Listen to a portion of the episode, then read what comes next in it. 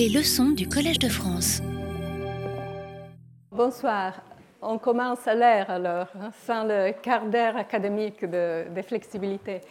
Donc, euh, première chose, bon, je voulais m'excuser parce que la, dernière fois, j'ai fait toute cette longue histoire euh, qui nous a conduit au traité de Maastricht. Et on est resté jusqu'à la fin de cette aventure dans laquelle on n'a pas vraiment décrit, euh, euh, les systèmes de Maastricht et la conception institutionnelle de la BCE. Donc, euh, étant donné que ça, c'est, enfin, ça pas, pas vraiment, fait pas vraiment partie du, cœur du cours, mais les thèmes de cette discussion, comme on verra à partir de la semaine prochaine, quand on, commencera à discuter l'histoire de la crise, en fait, ces thèmes sont un peu les mêmes thèmes, les thèmes sur lesquels surtout l'Allemagne et la France ont discuté dans les années 70, dans les années 80, dans les années 90. En fait, il revient sous une, sous une différente forme. Donc, euh, euh, si vous me, permettez, je voulais un peu euh, faire un, bref résumé de, l'autre, du cours dernier. En fait, hein, c'est la leçon 2. Et, et, la, leçon aujourd'hui, en fait, une fois, une fois qu'on aura fait ce résumé et, euh, et, aussi je vais prendre peut-être 10 minutes pour euh, discuter les, aspects principaux de la, euh, du traité de Maastricht et du dessin institutionnel de la, de la conception institutionnelle de la BCE. Après, je reviendrai sur les thèmes de la politique monétaire en sens plus technique, en fait la plomberie, comme on appelle, de la, de la politique monétaire parce qu'en en fait, on aura besoin de ces outils pour, euh, euh, pour comprendre ces aspects de politique euh, de la BCE pendant la crise.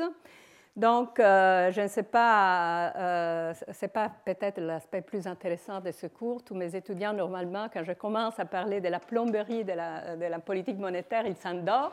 Mais j'espère que vous êtes plus courageuse. Donc, voilà. Voilà, donc euh, euh, en fait, euh, l'histoire en bref de ce qu'on a raconté l'autre fois. Donc les résumés en bref, c'est, cette histoire commence avec la crise du système de Bretton Woods, donc en 1945, et qui était le système qui avait géré, systèmes qui avaient géré les rapports en termes monétaires des pays qui sortaient de la guerre. Avec la fin du système de Bretton Woods euh, au début des années 70, euh, l'Europe a, euh, et donc la fin du système des, taux d'échange fixes liés au dollar et alors indirectement, l'Europe, comme on a vu pendant mon, ma leçon l'autre semaine, a expérimenté des différents régimes d'échange visant à limiter la volatilité des taux d'échange. Et on a vu que euh, ces régimes, on n'a a, pas eu beaucoup de succès en fait à limiter la volatilité des taux, des, taux d'échange. On a expérimenté avec plusieurs différentes formes. Et au fil des temps, euh, cette zone européenne est devenue une sorte de zone Deutschmark, euh, sous le contrôle de la Banque centrale allemande, donc la Bundesbank, dans un ajustement dans lequel les pays se devaient ajuster à la politique monétaire allemande de façon asymétrique. Euh, avec en fait une des politiques très différentes de la part de l'Allemagne et de la, de la, France, avec l'Allemagne avec une politique beaucoup plus visée à la stabilité des prix, et la France, en gros, je simplifie, enfin on a vu plus de détails l'autre fois, euh, avec des politiques plus euh, euh, ciblées plutôt au soutien de la demande interne. Mais dans, ce genre d'ajustement de, asymétrique, en fait, la flexibilité de la France était plutôt limitée.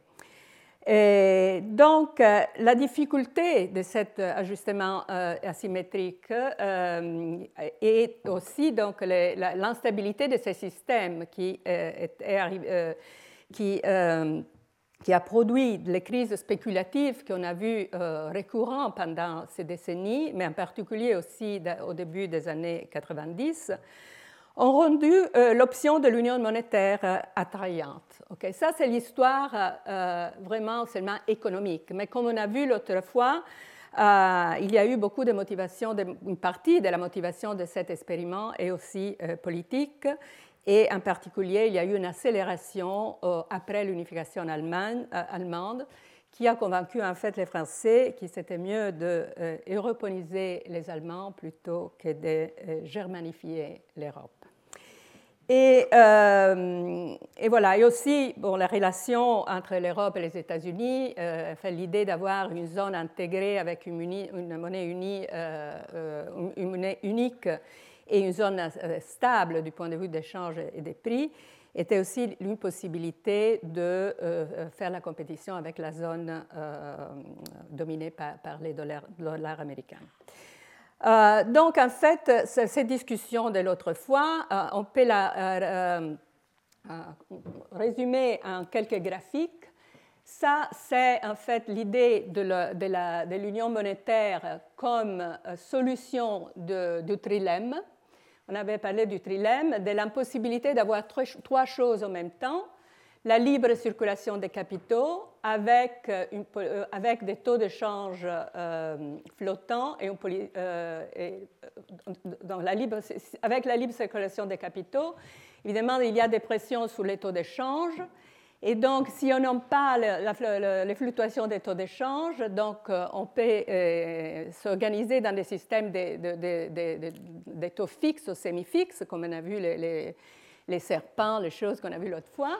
Mais en ce moment-là, dans ces systèmes, on perd la flexibilité des politiques monétaires et donc on perd une partie de souveraineté.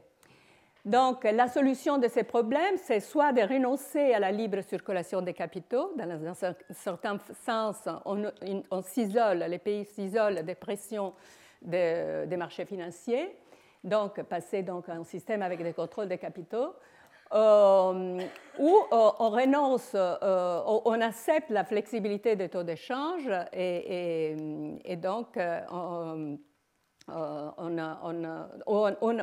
on renonce à la, flexibilité.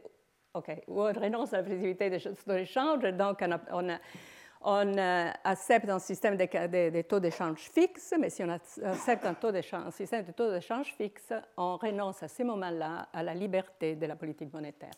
Donc l'union monétaire, c'est une solution possible à ce trilemme. Évidemment, c'est un peu comme un système de taux d'échange fixe, mais extrême, parce qu'il n'y a plus de taux d'échange entre pays européens.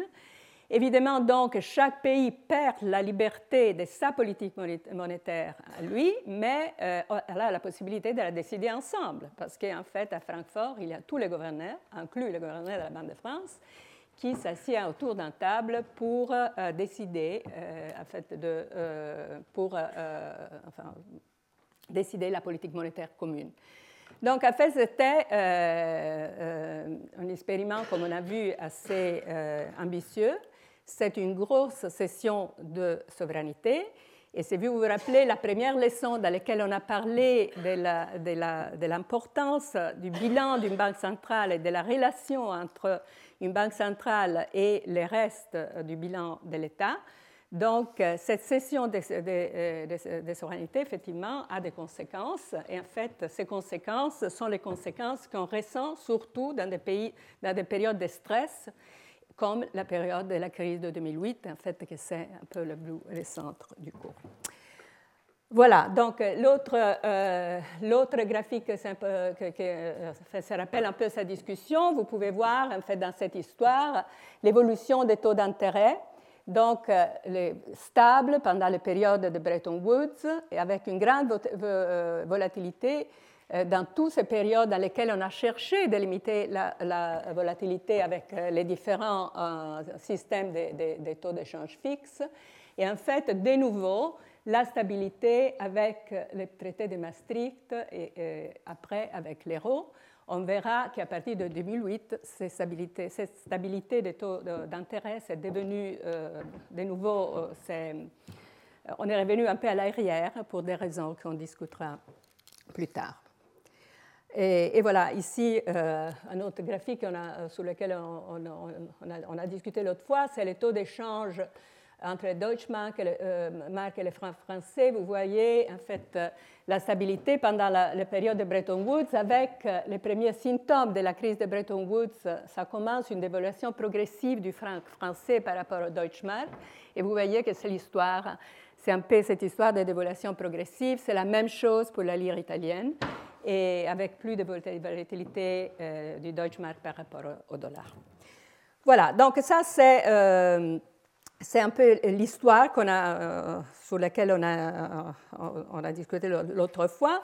Revenons donc à Maastricht. Quelles sont les caractéristiques de Maastricht?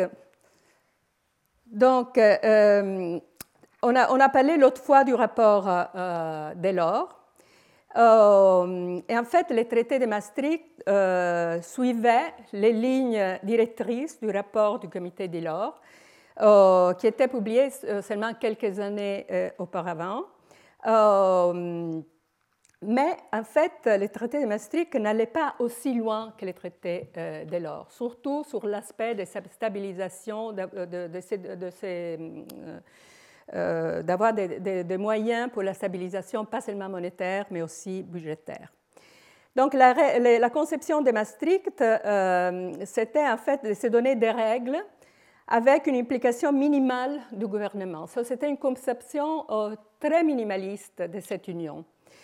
Et, et, cette vision assez extrême du cadre des politiques économiques euh, et ce qui a rendu possible ces compromis. Les compromis à l'époque n'auraient été pas possibles si on, on, était allé plus loin dans une union euh, dans laquelle euh, on, se serait donné aussi des moyens de stabilisation fiscale et aussi peut-être d'union bancaire et tout ça. Donc on est resté minimaliste et on s'est donné seulement des règles pour pouvoir rendre possible l'union monétaire, donc, une politique monétaire commune visée euh, à la stabilité des prix.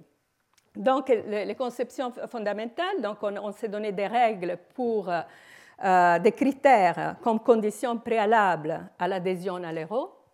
Et donc, ces règles sont des règles sur les déficits budgétaires, sur la dette publique, sur l'inflation. Euh, ça s'appelle des critères de convergence. Et en fait, pendant les années 90, euh, avant euh, donc, l'inception de l'euro, les pays comme l'Italie qui étaient à la limite, en fait, de, ils ont, cherché de, donc, de, mettre la maison en ordre et de, pour arriver à converger sur ces paramètres budgétaires et, d'inflation. Mais aussi, et ça c'est très important pour aujourd'hui, on a établi des règles euh, qui s'appliquerait après l'introduction de, la monnaie unique, et donc des règles budgétaires euh, qui visaient à prévenir la, euh, les récidives et serviraient de mécanismes d'engagement pour la, discipline budgétaire. Donc, première observation sur laquelle qui sera important quand, quand, on discutera de la crise, notre système est, fondé sur des règles et pas euh, sur le pouvoir discrétionnaire de la, Banque centrale ou de l'autorité budgétaire et fiscale. Donc, en fait, l'idée d'avoir des règles, c'est une, idée euh, assez germanique, mais c'était aussi considéré à l'époque comme euh, un moyen d'éviter les négociations politiques euh, qui était euh, autour euh, de tous ces différents systèmes d'échange qu'on a décrits dans les années précédentes. Et, parce qu'en fait, ces négociations s'étaient révélées être une source d'instabilité financière pendant ces années. Donc, on voulait se mettre dans une espèce de situation dans laquelle on devait suivre des règles, et voilà. Naturellement, ça, ça, fonctionne si ça fonctionne.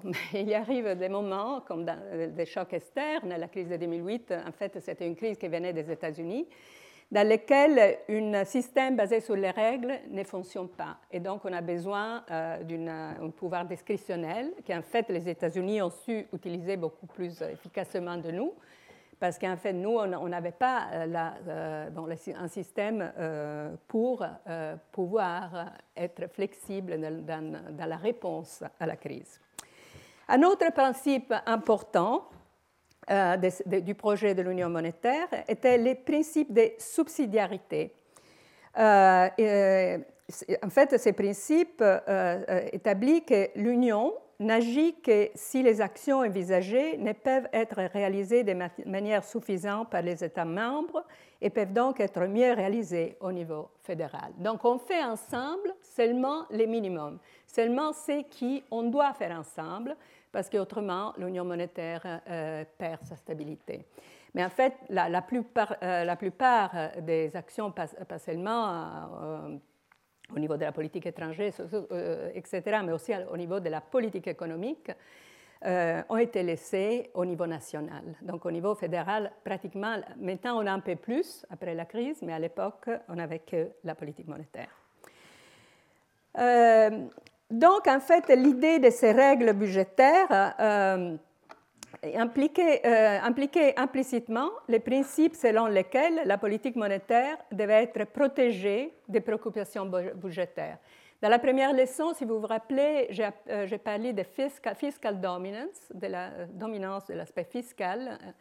Et en fait, c'était contre les dangers de cette fiscal dominance qu'on s'est donné ces règles. Mais en fait, comme on verra, euh, les mécanismes d'application de ces règles étaient discutables ou même un peu indéfinis. En fait, on a vu que ces règles ont été violées euh, même avant la crise par la France et l'Allemagne en 2003 et après la crise. Et maintenant, en fait, ces règles sont euh, assez. Donc, on les, a changées au fil du temps et sont sujets maintenant d'une discussion. On parle de réformer ces règles parce qu'elles ont l'air d'avoir perdu leur crédibilité. Et donc, euh, si je peux faire une très bref euh, résumé de quels sont les principes fondamentaux de, la conception de, la politique monétaire qui est sortie du traité de Maastricht, euh, je vais décrire euh, cette conception en quatre aspects. Tout d'abord, le concept de l'indépendance de la Banque centrale. Pas seulement l'indépendance institutionnelle, donc, c'est-à-dire la prise de décision, mais aussi l'indépendance financière parce que l'indépendance financière était considérée euh, euh, quelque chose d'important euh, pour la crédibilité de l'action de la BCE. On a vu, quand on a parlé du bilan de la Banque centrale, donc la possibilité que les banques centrales ont d'opérer avec un capital négatif. En fait, dans la conception de, la, de Maastricht, cette possibilité, il n'y a pas cette possibilité. Et donc, parce qu'on veut, euh, veut maintenir les conseils euh, de, solvabilité de la Banque centrale. Et donc, euh, et, cette idée d'une indépendance pas seulement institutionnelle, mais aussi financière, c'est une idée qui reflétait en fait les paradigmes intellectuels qui sortent des années 90 euh, dans lequel euh, euh, l'idée c'était que la Banque centrale devait être indépendante pour pouvoir être crédible dans, son mandat principal, que c'est un mandat sur la stabilité des prix, et être donc être donc indépendant de possibles pressions de la partie du Trésor ou du gouvernement pour euh, euh, faire une expansion de demande qui aurait pu miner le, mandat principal, qui était la stabilité des prix. Donc ça, c'était la première, la première aspect, donc l'indépendance.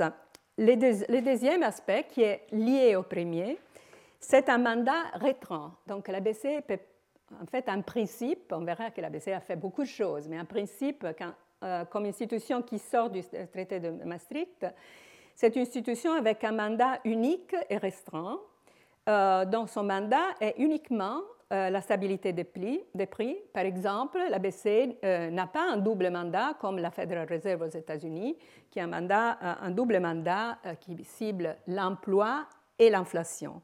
Nous, en Europe, on a une concession beaucoup plus restreinte de l'action de la Banque centrale. Donc les traités établissaient une hiérarchie euh, très claire des objectifs et euh, donc le maintien euh, de, la stabilité des prix est primordial dans cette hiérarchie. voilà, le troisième aspect, qui est aussi impliqué par les points précédents,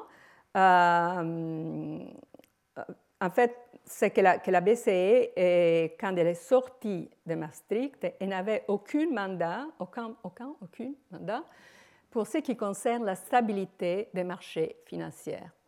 Donc, euh, cette lacune, on, verra que euh, s'est révélée être très important Et en fait, pendant les années de la crise, on, a beaucoup évolué par rapport à ça et on a constitué maintenant l'union bancaire.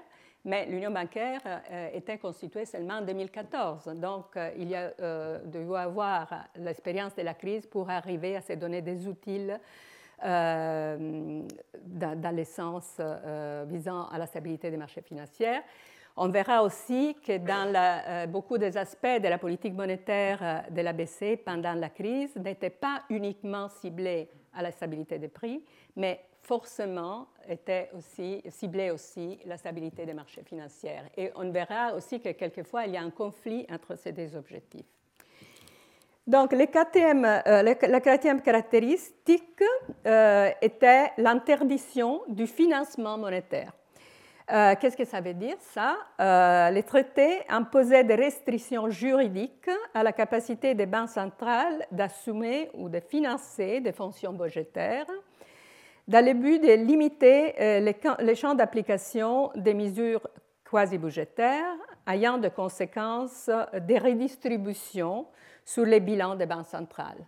Donc, bon, une des des discussions, c'était bon, la, politique monétaire euh, inévitablement a des aspects, a, des effets indirects, distributifs. Dans notre cas, on a une fédération, donc des effets distributifs qui, ont euh, des effets différents entre les pays. Donc ça, évidemment, est controversé du point de vue politique dans une fédération. Donc pour limiter ça, on a euh, cette interdiction de, financement monétaire à un État. Donc, euh, si l'Italie est en crise, la BCE ne peut pas acheter avec les buts de, euh, fiscal, budgétaire, de les, government bonds, sovereign bonds italiens. Ça, c'est une interdiction qui est dans les, dans les traités. Il peut le faire seulement indirectement sur un bout de politique monétaire. Donc, on verra cette distinction euh, quand on arrivera, arrivera euh, au point de la crise italienne en 2011. Euh, donc, il y a aussi les traités attribuent clairement la souveraineté budgétaire au niveau national et tentent, par le biais de la clause de non-renflouement, de garantir que les partages transnationaux des risques budgétaires au sein de la zone euro soient circonscrits, fortement circonscrits. Euh, donc, euh, on verra que cette histoire de non-financement monétaire et l'impossibilité de, donc, de no bail-out, sauver un pays, était au centre de la discussion euh, pendant la, crise grecque, dans laquelle, effectivement, la, BCE a été fortement contraire à, intervenir pour dans, la, crise grecque. Et, il y a eu toute une négociation entre la BCE et les pays, l'Allemagne, la France, euh, etc., qui a euh, amené euh, à de grands retards sur la façon dans laquelle on a, à mis fin à, la période de grande instabilité en Grèce, et ça reste encore une des controversies dans notre Union. Donc, euh, euh, avec cette brève discussion sur laquelle on, reviendra, donc vraiment ça c'est du background, hein, parce que donc tout ça, je, devrais l'utiliser dans ma narration sur la crise. Euh, les deux choses qui étaient absentes dans, la, dans, dans, les traités de Maastricht et qui étaient dans, les traités, dans, les rapports de l'or, mais donc dans, les compromis qui amenaient Maastricht, ils étaient éliminé dans l'histoire. C'était un outil budgétaire donc, qui aurait euh, pu aider la fédération à faire face à des grands chocs négatifs sur l'économie pour que la politique monétaire ne soit pas l'unique outil fédéral dans la stabilisation des cycles économiques. Donc, c'est que le Trésor américain a, mais que nous, euh, en Europe, on n'a pas. Euh, et donc, euh, en fait, ça, c'était euh, quelque chose de très intéressant parce que, euh, en l'absence de contrepartie de la politique budgétaire au niveau de la zone euro, la BCE s'est révélée être la seule institution pendant la crise qui était autonome pour prendre des décisions rapidement et de manière indépendante, qui avait la perspective fédérale, parce que bon, sur les autres aspects, il n'y avait pas une perspective fédérale, et donc la prospective fédérale qui était important, si vous voulez, pour intégrer les externalités donc, du problème d'un pays, les externalités sur les autres pays, parce que dans une fédération, quand un pays est en crise, les autres sont touchés aussi. Et ces externalités, ce sont un aspect très important du fonctionnement d'une union monétaire. Et troisième chose, euh, c'était la seule euh, institution qui euh, avait les ressources financières, parce qu'on a vu qu'une banque centrale a des énormes, illimitées ressources financières, sans aucun contrôle politique et budgétaire national, parce que bon, c'est une, institution indépendante. Euh, donc, en fait, ce qu'on euh, que, euh, qu'on a vu est que dans cette situation, la BCE s'est retrouvée dans la crise.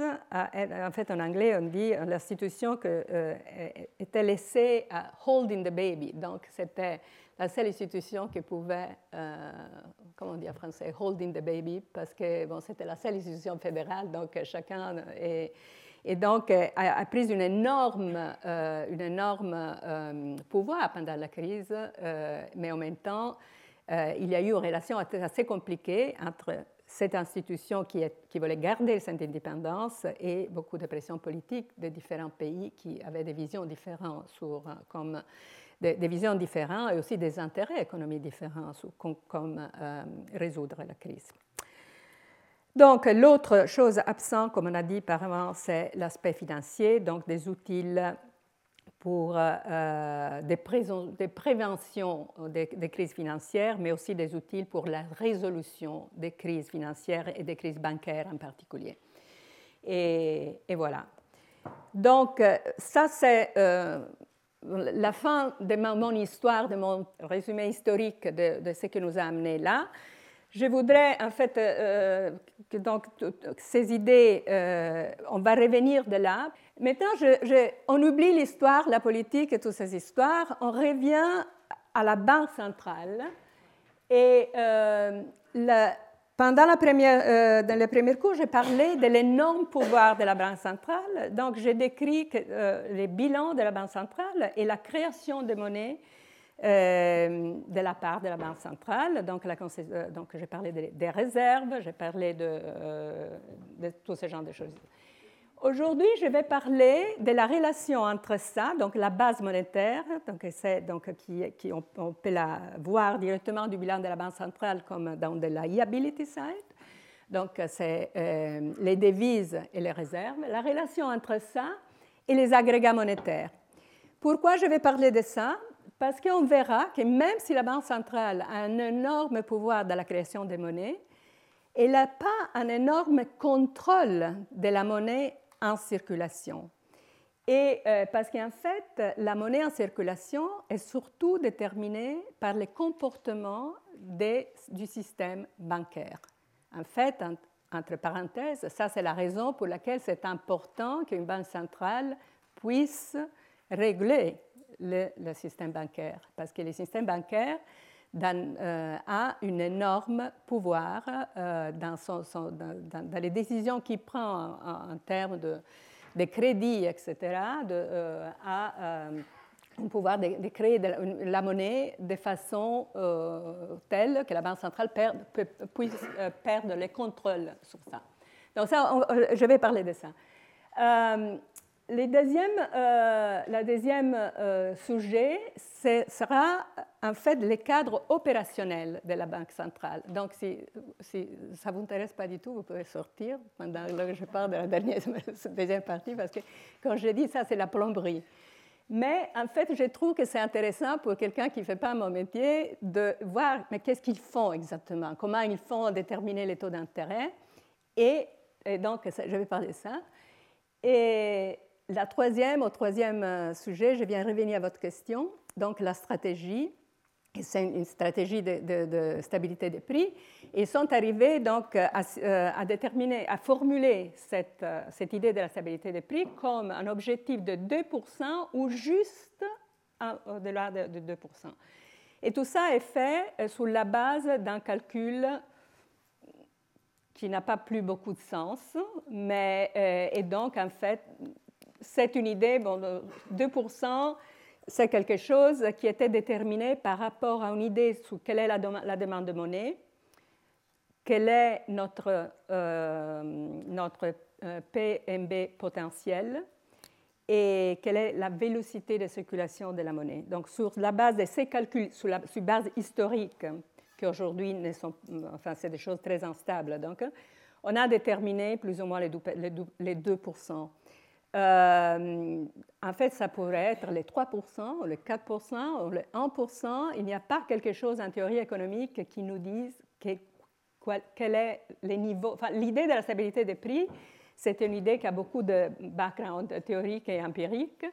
Mais l'idée de exactement si ça doit être 2% ou 3%, ça, en fait, on dit qu'il ne doit pas être trop bas, parce que si est euh, trop bas, donc euh, des chocs négatifs peuvent nous amener à un taux d'inflation euh, en dessous du zéro. Donc ça, c'est la déflation.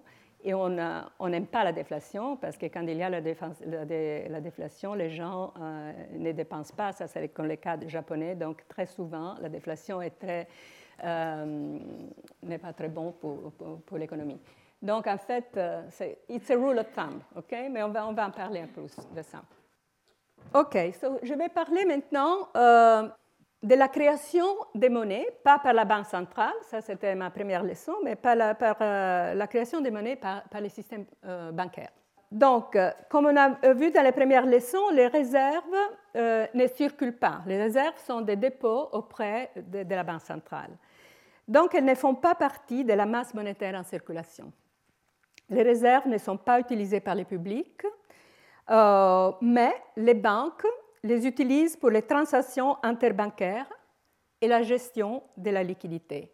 Donc les transactions interbancaires sont les transactions entre banques qui sont euh, une source très importante de financement et de gestion de la liquidité par les banques. En fait, on pense que la plupart du financement de des banques euh, provient de nous, donc des dépôts de, consommateurs, hein. mais en fait, euh, les banques se financent à court terme en, faisant des emprunts avec des autres banques. Donc il y a des banques chaque jour, overnight. Je n'ai pas réussi à trouver une traduction convaincante de cette overnight. C'est du jour à jour, d'un jour à l'autre, d'un jour à l'autre.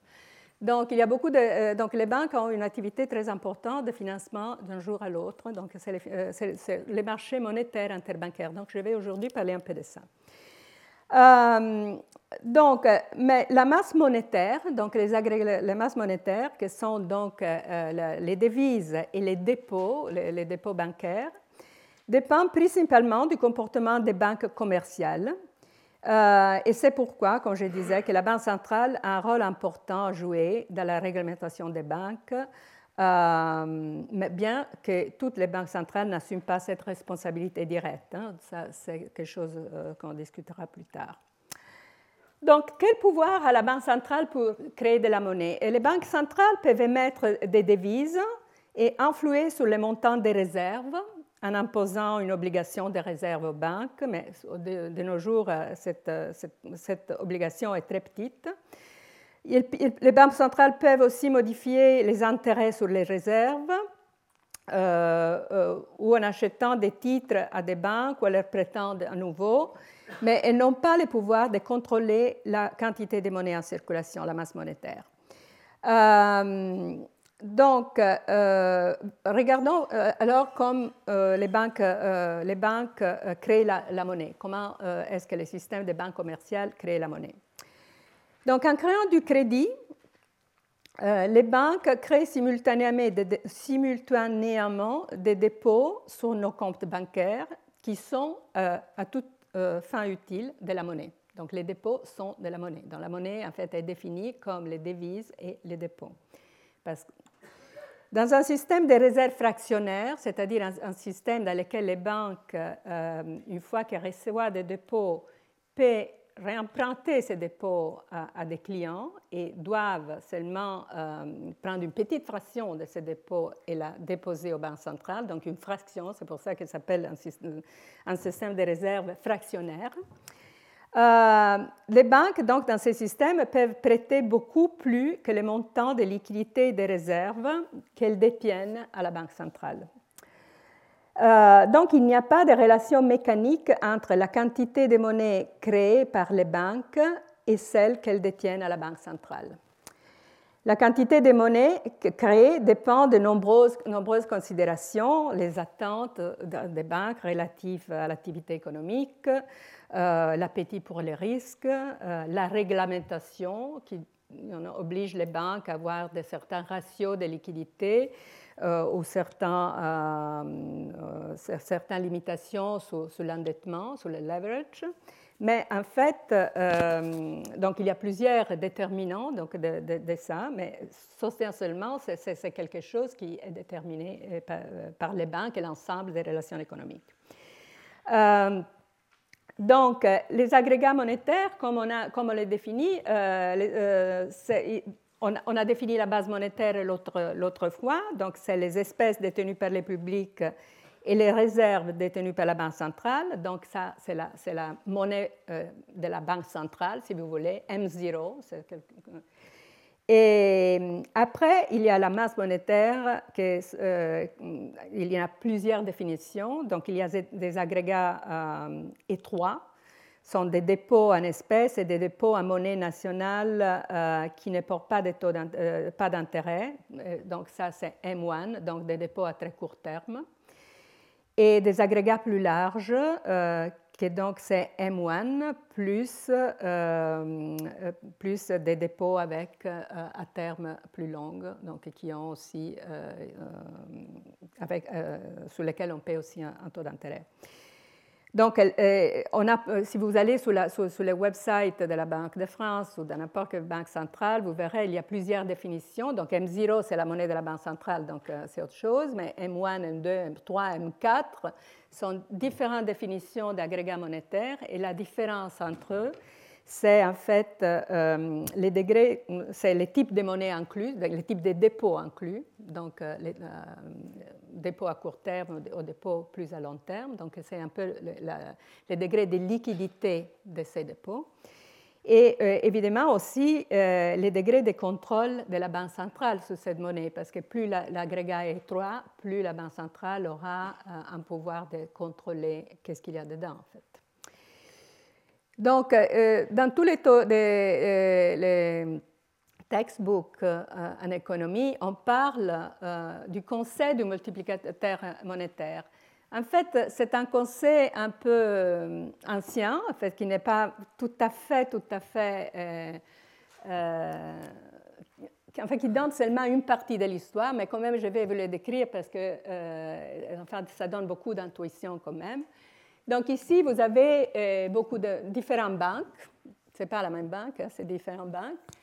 Et, plusieurs personnes, hein, ça c'est nous. Et, donc, vous, pouvez penser à une situation théorique comme ça, dans laquelle on commence avec un dépôt initial des, 1000 sterling. Excusez-moi, j'ai les sterling, je n'ai pas l'euro, ce n'est pas, pas bon pour ce coup. Bon, et voilà, donc on commence, donc c'est le monsieur là, ou la dame qui a mis sterling dans sa poche parce que la banque centrale lui a donné ça, hein, so helicopter money. Avec un hélicoptère, ils sont arrivés, ils lui ont donné 1000. Et donc, qu'est-ce qu'il va faire, cette personne? Il va à sa banque et il dépose, il les met dans sa banque, les 1000. Et la banque, s'il y a euh, une réserve obligatoire de 10%, que c'est trop élevé parce que maintenant la réserve obligatoire est presque nulle, en fait, il y a plein de pays qui n'ont pas de réserve obligatoire. Euh, mais disons, avec, c'est un exemple, hein, que c'est euh, une réserve obligatoire de 10%, qu'est-ce qu'il va faire? La banque va prêter 900 sur 1000 à quelqu'un d'autre. Cette personne, qu'est-ce qu'il va faire avec ces 900 Il va déposer dans une autre banque. Et euh, l'autre banque, il va prendre 10%, il va les mettre dans ses réserves à la banque centrale, et le reste, il va l'emprunter, il va, il va les donner, euh, il, va, il, va, faire un emprunt. Pourquoi les banques font ça? Parce qu'évidemment, en faisant ça, ils, font, euh, ils gagnent de l'argent parce qu'il reçoit un intérêt sur les prêts et il ne paye pas des intérêts sur les dépôts. Donc, ils, ont, ils font cette transformation dans laquelle ils ont un profit. Donc, ça, c'est les métiers du banquier, c'est substantiellement ça. En fait. Ça, c'est un système bancaire très traditionnel. Évidemment, aujourd'hui, c'est beaucoup plus compliqué. Hein, mais ça, c'est... Voilà, en fait, si vous continuez cette histoire, vous verrez bien qu'on est parti avec un dépôt de 1000 et, ça, euh, avec un, euh, un ratio de réserve obligatoire de 2%. Tout ça a généré euh, des dépôts incrémentels de 9000. Donc, on a créé de la monnaie.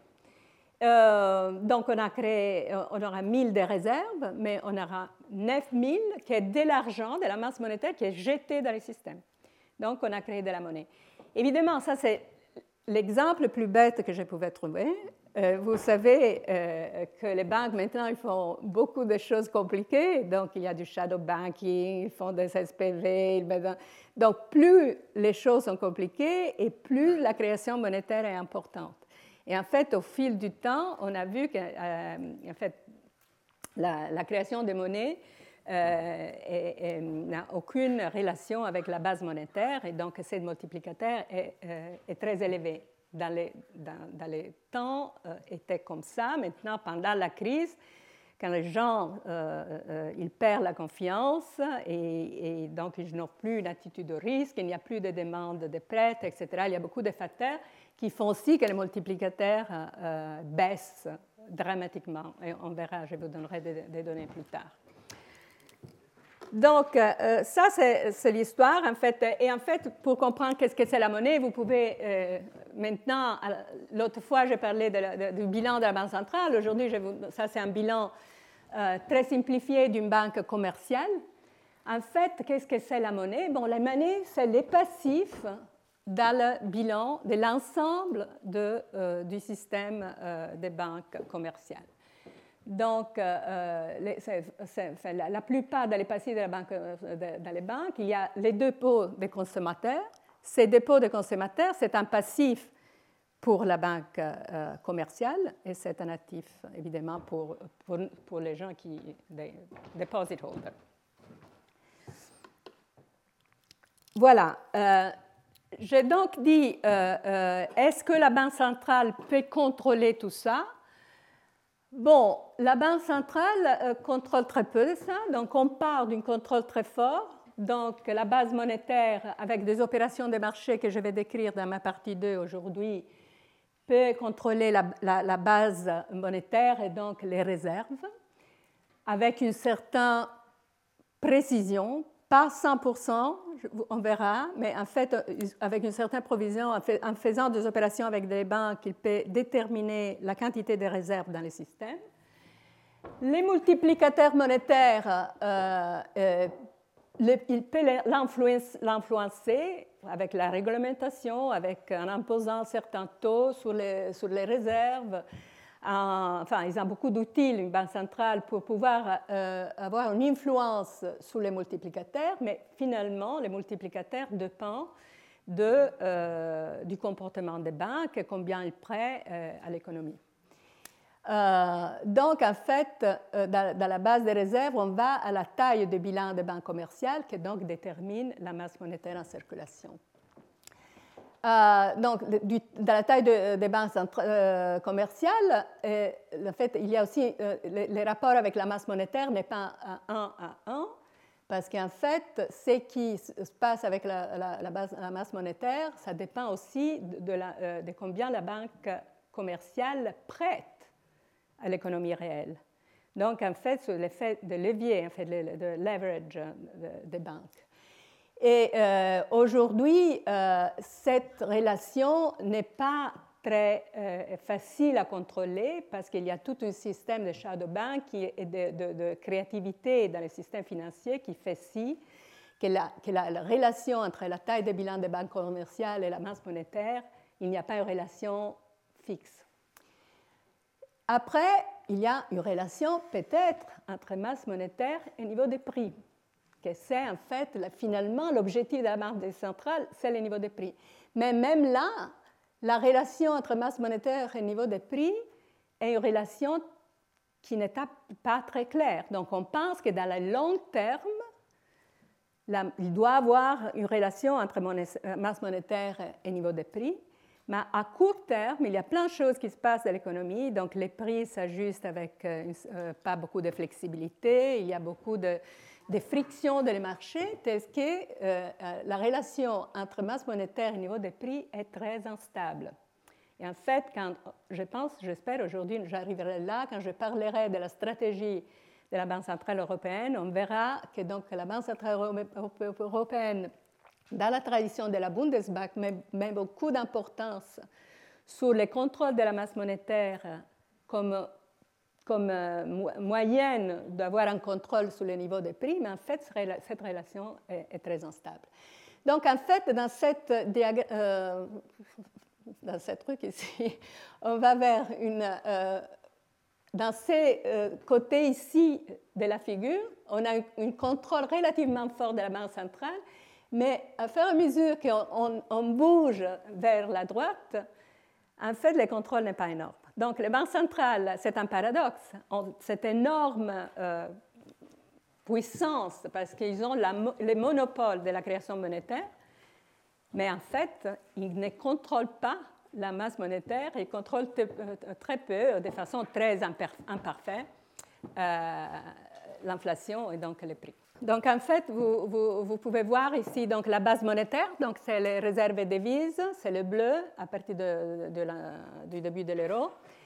Euh, la masse monétaire, donc ça c'est M3, que c'est donc c'est pas la monnaie en sens étroit, mais c'est une monnaie qui a un dépôt saving deposit and time deposit euh, et devises, qui est très important dans la, stratégie de la BCE. C'est une des agrégats monétaires qui regarde dans leur politique euh, monétaire. Vous voyez que, donc qu'avant euh, la crise, il y a une tendance à la hausse, mais après la crise, la masse monétaire, donc il y a un plateau Évidemment, parce qu'il y a eu beaucoup moins d'activités d'emprunt dans l'économie, parce qu'il bon, y avait une plus grande attitude de risque, une, plus baisse demande aussi euh, euh, d'emprunt, et donc euh, la, M3 a plateaué. Et, et, ici, en vert, vous avez les lending, donc les emprunts, les prêts, les prêts de banque. Euh, normalement, il doit y avoir évidemment une relation très étroite entre les deux, mais euh, il y a aussi, euh, la relation, ce n'est pas une relation 1 à 1, c'est une relation qui change dans le temps. Et, et, voilà, et ça, ça dépend aussi du comportement des banques. Si les dépôts, ils utilisent, par exemple, pour faire des prêts à des entreprises ou autrement pour acheter de, des obligations du gouvernement. Donc, euh, évidemment, la, création des monnaies est beaucoup plus importante si l'argent est utilisé pour faire des emprunts à des entreprises qui, après, donc, euh, il, euh, en, circulation avec cette facteur de multiplicateur qu'on a vu. Voilà. mais en fait, en fait, pour comprendre ces systèmes, il faut aussi savoir que l'habilité euh, euh, du système bancaire à créer de la monnaie est encore plus important de, ce qui sort de la description de, mon petite histoire là avec les multiplicateurs, parce qu'en fait, les banques ne doivent pas attendre un dépôt pour contracter un emprunt. Les dépôts bancaires sont créés par les banques sur la base de leur confiance à la, la capacité de l'emprunter à rembourser les prêts. En fait, euh, j'ai une, euh, une, citation de Paul Tucker, qui était le vice-président de la Banque d'Angleterre, qui, je trouve, qui donne très bien euh, l'idée. Euh, je peux le dire en anglais? Non? Ok, je vais dire en français alors. j'ai, fait la traduction. Donc, c'est, Paul Tucker qui parle. Soumise uniquement, mais de manière cruciale, à la confiance en leur solidité, les banques octroient des crédits en augmentant simplement les comptes courants du client emprunteur, qui peut être payé par la banque à qui l'emprunteur veut en faisant un chèque. C'est-à-dire que les banques accordent du crédit en créant de l'argent. Cela implique que les réserves euh, sont réellement déterminées euh, par la demande des banques, bien que la Banque centrale puisse les influencer via des taux d'intérêt okay, ça, c'est le but de cette, discussion. Donc, c'est ce qu'il faut retenir donc, de, cette euh, première partie aujourd'hui. C'est la monnaie est créée de deux manières. En fait, c'est d'aujourd'hui en fait aussi, euh, euh, donc mon, premier cours euh, il y a deux semaines, la monnaie est créée de deux manières, par le gouvernement, donc la Banque centrale, par les biais des prêts aux banques et des opérations de, des marchés, Open Market Operation. Et dans la deuxième manière, par les banques ou autres institutions financières avec une extension du crédit. Euh, cette, création, cette deuxième euh, euh, partie, est, beaucoup plus importante que la première. et, potentiellement peut créer une instabilité parce qu'il peut y avoir des changements de, de, niveau de confiance dans les marchés, donc des épisodes d'assèchement des liquidités, mais aussi des épisodes d'endettement excessif. Donc on verra les premiers symptômes de la crise de 2007, c'est exactement un épisode d'assèchement des liquidités dans les banques euh, perdent confiance entre eux et donc cessent de s'emprunter l'un l'autre. Et donc c'est à ces moments-là que la Banque centrale est appelée pour, euh, comme euh, lender of last resort. Euh, donc, pour cela, la Banque centrale a deux rôles importants. Le premier, c'est agir en tant que fournisseur de liquidités en cas de tension, donc lender of last resort. Et la deuxième, la réglementation bancaire pour, avoir, pour éviter des, situations dans lesquelles euh, les banques peuvent être euh, sujets à de grands risques et donc euh, mettre, en, difficulté la stabilité financière. OK. comment, comment les banques centrales font leur boulot? OK? Donc, la politique des banques centrales aujourd'hui, ce n'est pas une politique qui vise à créer une certaine volume de monnaie. La politique des banques centrales euh, s'est faite en déterminant aujourd'hui, en, en, cherchant de déterminer les taux d'intérêt. Et en fait, c'est les taux d'intérêt au jour le jour, so overnight, appliqués au marché monétaire. Euh, donc, les marchés interbancaires, donc c'est ça mon graphique qui décrit les marchés interbancaires. Donc, c'est les banques euh, qui, euh, font les, les choses, les, les, c'est les prêts entre les banques. Les, marchés interbancaires sont, donc, sont des marchés sur lesquels les banques peuvent prêter et emprunter entre elles des réserves de la Banque centrale à court terme, souvent overnight, donc au jour le jour. Et la demande et l'offre sur ces marchés détermine les taux du marché au jour le jour, qui en Europe s'appellent les éoniens. Euh, et donc, euh, ça, c'est les taux des marchés qui donc, est déterminé par les comportements des banques. La Banque centrale a euh, un taux interbancaire, un taux overnight cible, enfin objectif, et donc, en faisant des opérations, qu'on verra maintenant, il cherche de maintenir les taux des marchés les plus près de son taux objectif. Donc, avant la crise, donc je vais décrire ça parce qu'on verra que pendant la crise, tout ça change. donc, la Banque centrale perd la, les contrôles de tout ça. Mais donc, il faut avant euh, comprendre comment ça marche avant la crise. Donc, dans les systèmes européens, euh, euh, les banques sont tenues de conserver des réserves en, termes d'un certain pourcentage, comme je le disais avant. Ces exigences sont déterminées comme la, moyenne des soldes de fin journée sur les comptes des réserves sur une période de maintenance avec une durée d'un mois. Personne n'a compris, évidemment, parce que c'est une parlance complètement des banquiers centraux. Donc, cette réserve obligatoire, ce n'est pas une réserve obligatoire qu'il faut satisfaire chaque jour. Il faut la satisfaire sur maintenance period, une période de maintenance qui dure un mois.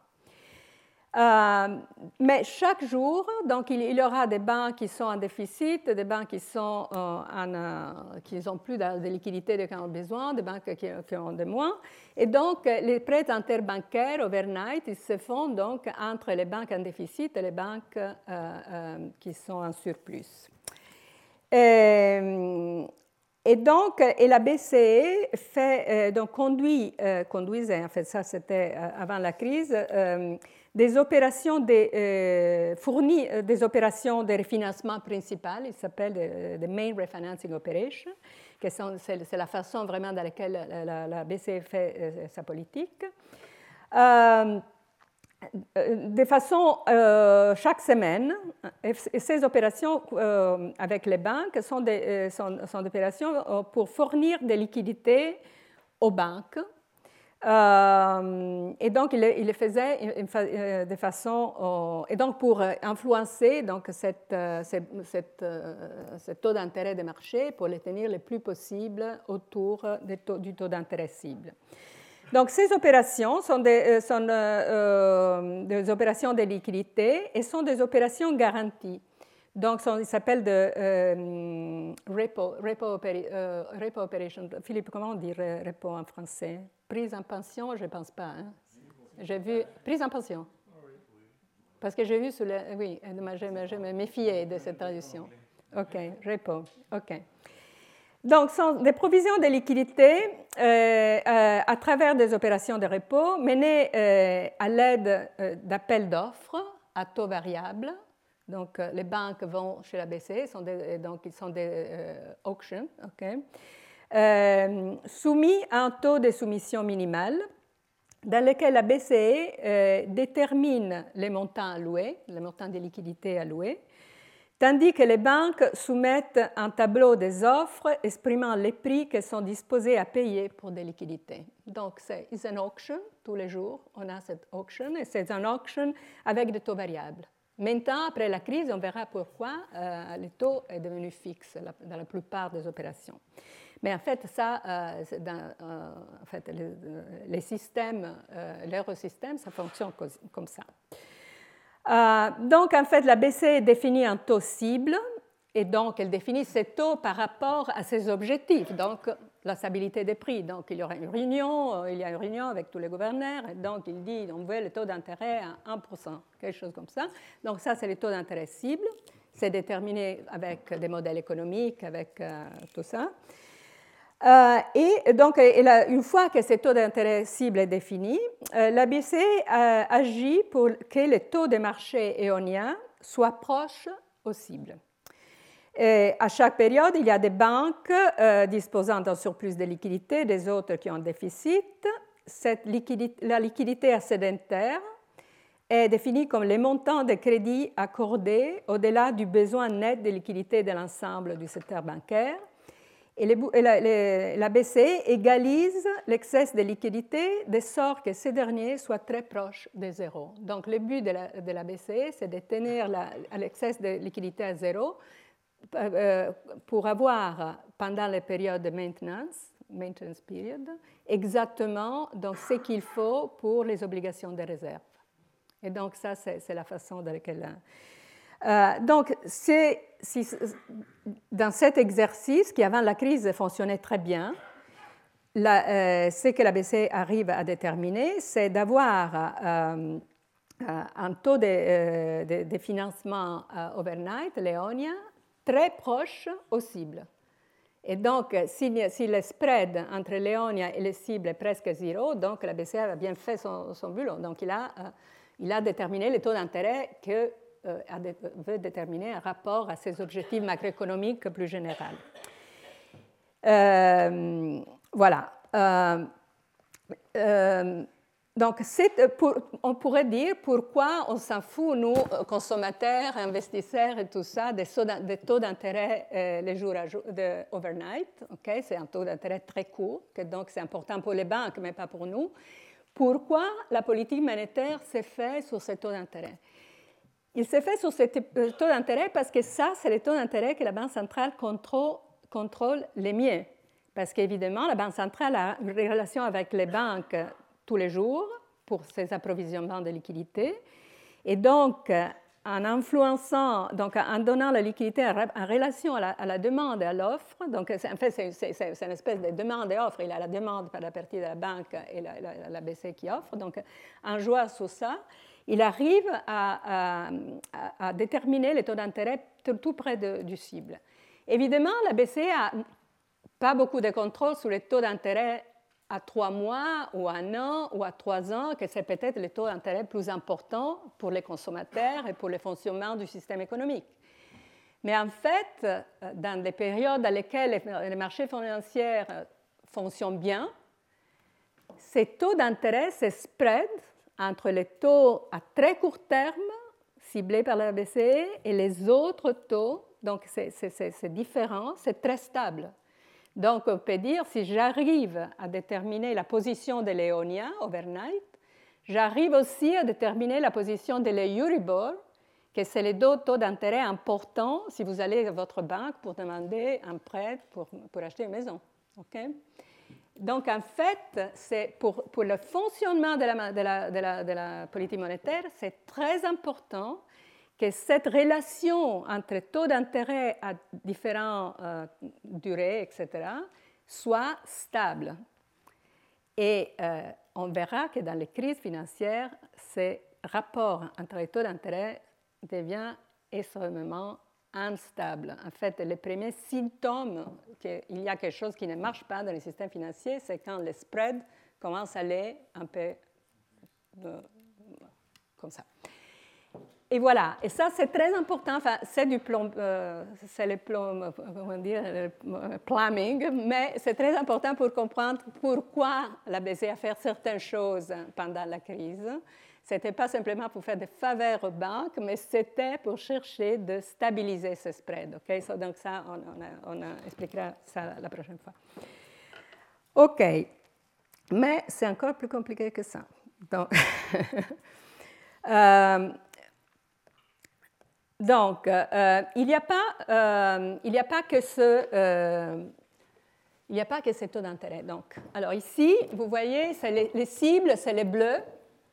Donc, je me suis arrêtée avant la crise parce que je vous donnerai un autre graphique sur ce qui s'est passé avec la crise. Mais bon, les bleus, c'est les, taux d'intérêt cibles de la BCE. Donc, ils changent de façon infréquente parce qu'ils changent seulement quand les gouverneurs se réunissent dans les réunions. Mais euh, les, taux de marché léoniens, donc évidemment, c'est plus. Euh, euh, volatile. Mais vous voyez que c'est volatile, mais autour de cette moyenne. Hein, donc, c'est plutôt un bon, travail. mais il y a aussi deux autres taux d'intérêt là. Il y a les taux d'intérêt sur les dépôts, c'est les rouges, et les taux d'intérêt sur les prêts. Donc, je vais vous décrire maintenant qu'est-ce que c'est ça, parce que aussi ça, c'est devenu un truc important pour comprendre la crise. Donc, euh, la, politique monétaire donc, se fait fondamentalement avec ce que j'ai décrit. Donc, c'est des opérations de refinancement euh, visant à satisfaire les besoins de liquidité des banques. Ça, c'est ce que j'ai décrit. Mais c'est fait aussi avec ce que ça, euh, en, utilisant le standing facilities. Okay? Et ces standing facilities sont des facilités de dépôt, deposit facility, utilisées par les banques pour les dépôts après de, la Banque centrale, overnight, et la facilité de prêt, Lending Facility, qui offre des crédits au jour de jour euh, aux banques, euh, aux, banques euh, de l'eurosystème. Donc, les deux taux d'intérêt, donc sur les dépôts et sur les prêts, sont les, verts et les, rouges. Évidemment, il y a aussi la troisième composante qui est que la, BCE peut décider les montants, le pourcentage des réserves à respecter sur la moyenne du période, période de maintenance. Donc, en fait, il y a, dans, une période normale, il y a trois utiles les opérations de refinancement, les taux de dépôt et les taux de, la facilité de prêt, et les réserves. Et les systèmes euh, et, les, euh, de corridors, les corridors, donc euh, en fait, ça c'est la description de ces trois taux d'intérêt. Donc, les planchers, donc ça, c'est un truc important à comprendre. Les planchers, donc, c'est les taux de facilité des dépôts. Euh, et les plafonds, euh, c'est les taux de la facilité des prêts. Euh, des prêts. Et, donc, ces plafonds et ces planchers définissent la limite dans laquelle les taux de marché interbancaire peuvent évoluer. Donc, en fait, pourquoi sont des limites aucune banque, évidemment, ne voudrait prêter euh, avec une rémunération inférieure à celle offerte par la, euh, facilité de dépôt, parce qu'elle peut obtenir plus d'argent en déposant euh, près la Banque centrale qu'en prêtant en dehors, en dehors de l'économie. Donc, en fait, c'est pour cette raison que que, la, les taux sur la facilité de dépôt est un plafond sous les couloirs. Symétriquement, aucune banque ne voudrait emprunter un taux supérieur à celui de la facilité de prêt marginal, à laquelle la Banque centrale est disposée à prêter tout montant contre des garanties éligibles. Donc, euh, par définition, ces taux de dépôt et ces taux d'emprunt sont, sont établis à une limite de fluctuation du taux de marché. Parce que ce n'est pas profitable, il n'y a aucune convenience pour, un une banque de, d'accepter un taux plus bas enfin, je ne sais pas si, j'ai compris, je dois les relire en français parce que autrement. Ça va, ces histoires hein? OK. Donc, en conditions normales, euh, les taux de marché se situaient euh, à mi-chemin entre les plafonds, les plafonds, et les planchers du corridor, euh, et ce qui correspond au niveau de taux de refinancement moyen terme pour lequel la BCE a annoncé sa politique, de politique monétaire. donc, les, gros besoins en liquidité euh, étaient couverts en temps normal par les opérations de refinancement principales. Euh, et bon, ça, c'était la politique en termes normaux. Évidemment, euh, la Banque centrale pourrait aussi fixer les autres taux d'intérêt, donc jouer sur l'ampleur du, corridor. Et en fait, pendant la crise, elle a aussi fait ça, elle a diminué l'ampleur du corridor. Donc, en faisant ça, euh, il arrive sûrement à cibler mieux euh, euh, les taux d'intérêt. Il y a évidemment des, avantages, et, donc, mais il y a aussi des, avantages parce que si le, si le, corridor est trop étroit, donc il n'y a plus aucune activité de marché. C'est comme la, Banque centrale détermine tout. Euh, mais évidemment, l'avantage, c'est qu'un corridor étroit, euh, on peut atténuer la, volatilité du taux de marché. Donc, euh, donc il y a un trade-off, et donc ça, c'est quelque chose qui est très étudié dans la littérature, comment être joué sur ces trade-offs. Voilà, ça c'est un peu, peu l'histoire. Donc, pendant des périodes de crise, qu'est-ce qui se passe? C'est que pendant les périodes de crise, en fait, la, BCE n'arrive pas à prédire euh, la demande à réserve des banques, parce que les, marchés sont dysfonctionnels, les banques euh, n'ont pas de confiance euh, pour se faire des prêts entre eux, donc c'est très difficile à prédire la demande en réserve. et donc, la, la, demande à réserve est surtout euh, déterminé par... Euh, euh, en fait, dans, des situations de stress, les sources de liquidités privées se dessèchent. Et, donc, il y a une, demande de... donc, les, banques, même les banques qui ont un surplus, à la place de prêter aux autres banques, ce qui, ce qui se passe en temps normal, ils préfèrent plutôt de mettre l'argent dans les réserves de la Banque centrale. Donc, ce qui s'est créé, c'est une, euh, une, liquidité excédentaire dans les systèmes.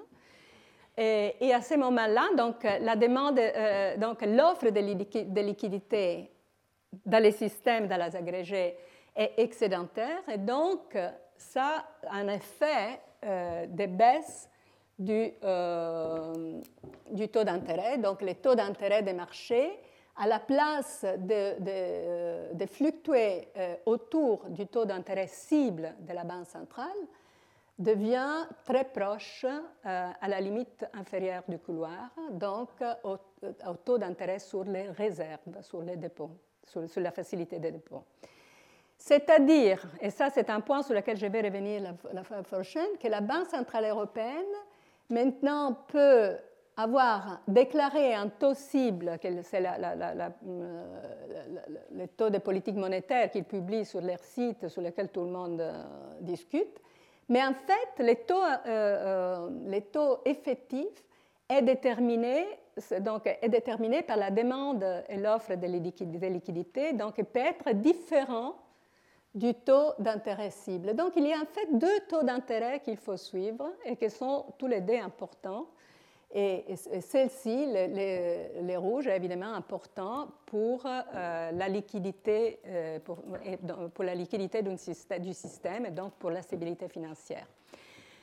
donc, ça, euh, je vais revenir sur ces points. Ça a l'air d'être un point très, pas peut-être d'intérêt général, mais c'est en fait un, point important pour dans un cours centré sur la Banque centrale, parce qu'en fait, on euh, quand on parle du fonctionnement du Banque centrale, dit bon, comment on fait la politique monétaire? On détermine le taux d'intérêt, et le taux d'intérêt a une relation avec la demande et avec, avec les prix. Mais euh, et après, si on veut faire, euh, si on a un autre objectif que c'est la, stabilité financière, on fait autre chose.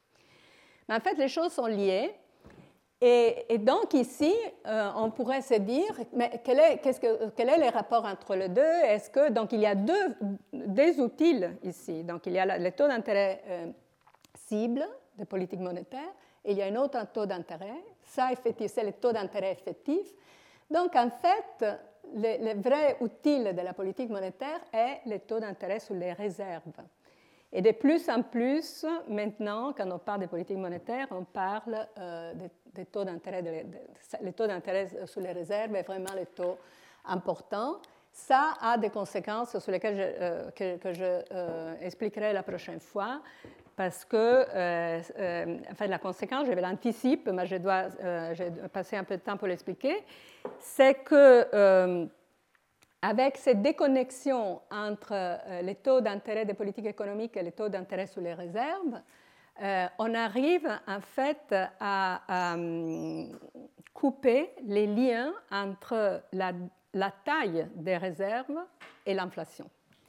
Et donc, euh, euh, ça, c'est aussi une des raisons pour lesquelles on a eu une énorme expansion des réserves, mais on n'a pas vu l'inflation. Mais donc, retenez ça, parce que je vais vous donner l'explication plus détaillée la, prochaine fois, parce que je pense qu'on arrive un peu au bout de, tout ça.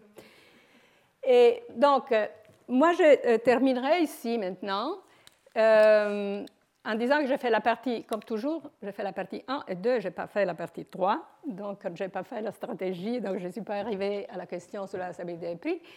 Mais euh, cette partie sur, euh, le fonctionnement, comment ils font, comment la Banque centrale effectivement fait son, son, boulot, ce sera important pour comprendre tous, tous les débats pendant la crise. Donc, euh, je vais reprendre. Et, donc la prochaine fois, on va, on va commencer par la stratégie, euh, donc euh, les objectifs plus généraux, et on va commencer finalement l'histoire de la crise. Donc je vais commencer en 2007. Et... Retrouvez tous les contenus du Collège de France sur www.colège-2-france.fr.